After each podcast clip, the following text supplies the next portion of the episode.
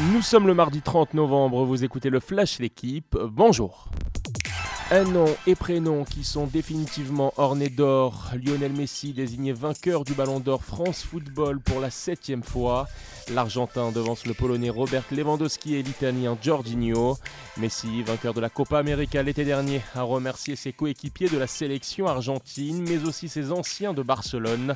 Le joueur, désormais parisien, n'a pas manqué de rendre hommage à l'attaquant du Bayern Munich, Lewandowski, celui qui méritait bien de gagner l'an passé selon ses mots.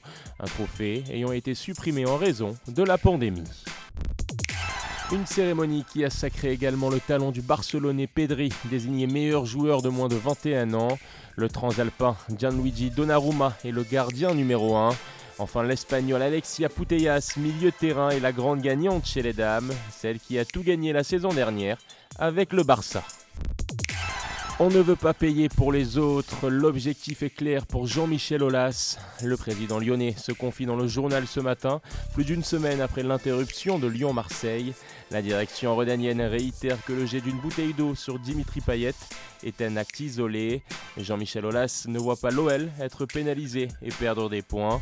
Il souhaite que la rencontre soit rejouée devant son public.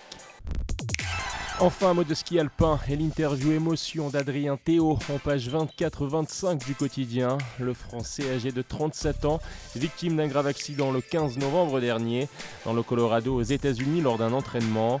Fracture du tibia droit ou encore du coude gauche, le skieur se souvient surtout d'un gros trou dans sa cuisse. L'homme aux 13 podiums en Coupe du Monde, qui se dit chanceux, confie tout de même que l'arrêt de sa saison est encore plus horrible que la douleur. Merci d'avoir écouté le Flash l'équipe. Bonne journée.